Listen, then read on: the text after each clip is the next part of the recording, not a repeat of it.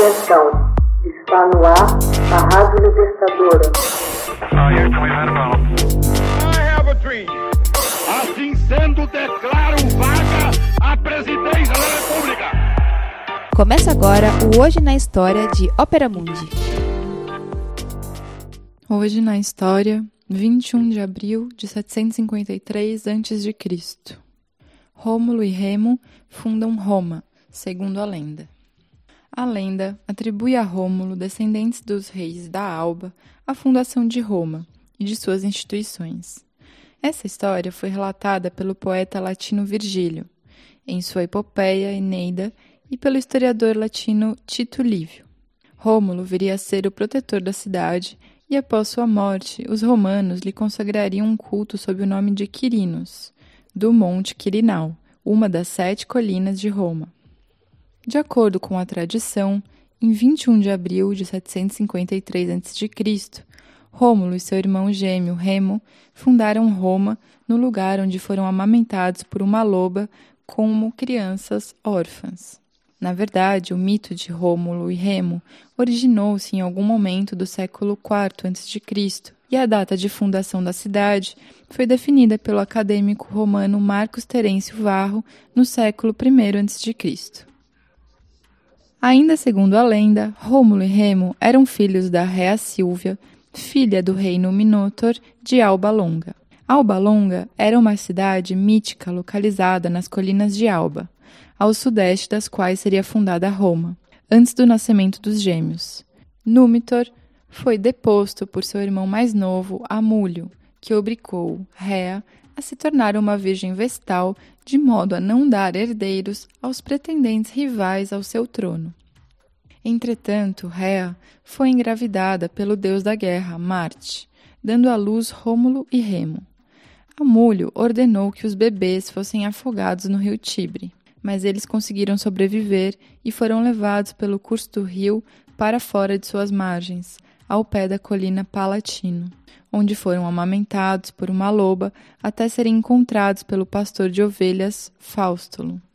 Criados por Faustulo e sua mulher, os gêmeos, mais tarde, tornaram-se líderes de jovens pastores guerreiros. Depois que tomaram conhecimento de sua verdadeira identidade, atacaram Alba Longa, mataram o mal intencionado Amúlios e repuseram seu avô no trono.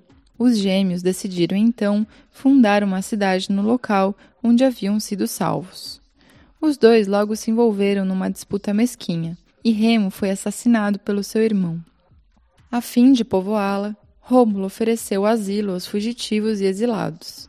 Roma tinha falta de mulheres, de modo que Rômulo convidou a vizinha Sabina para um festival, acabando por raptar suas mulheres. Eclode uma guerra entre eles, porém as mulheres de Sabina intervieram para evitar que os homens de Sabina sitiassem e tomassem Roma. Um tratado de paz foi assinado, e ambas as comunidades mesclaram-se sob o governo compartilhado de Rômulo e do rei sabino Tito Tácio. A morte prematura de Tácio, talvez perpetrada por Rômulo, deixou-o novamente como único soberano. Depois de um longo e bem-sucedido reinado, Rômulo morreu envolto em obscuras circunstâncias. Muitos romanos acreditaram que ele havia sido convertido em Deus, passando a idolatrá-lo como a divindade Quirino. Depois de Rômulo, seis outros reis ascenderam ao trono de Roma. Os últimos três, aparentemente, etruscos. Por volta de 509 a.C., foi constituída a República de Roma.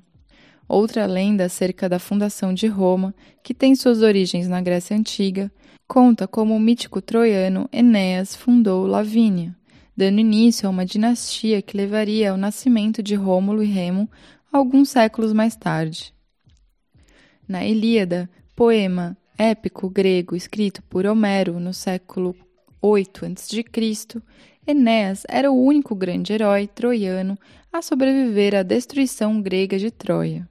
Uma passagem descreve como ele e seus descendentes governariam os troianos mas desde então não houve qualquer registro de tal dinastia em Troia. No século V a.C., alguns historiadores gregos especularam que Enéas havia se instalado em Roma, que era então uma minúscula cidade-estado. No século IV a.C., Roma começou a se expandir dentro da Península Itálica, e os romanos entrando em contato com a cultura grega. Abraçaram a tese de que Enéas desempenhou um papel da função de sua grande cidade. No século I a.C., o poeta romano Virgílio desenvolveu o mito de Enéas em seu poema épico, a Eneida, que conta a passagem de Enéas por Roma. Augusto, primeiro imperador romano, durante a época de Virgílio e Júlio César, seu tio-avô e antecessor como reinante romano, eram tidos como descendentes de Enéas. Hoje na história, texto original de Max Altman, organização Haroldo Cerávolo, gravação Michele Coelho, edição Laila Manuelle. Você já fez uma assinatura solidária de Opera Mundi? Com 70 centavos por dia, você ajuda a imprensa independente e combativa. Acesse www.operamundi.com.br/apoio.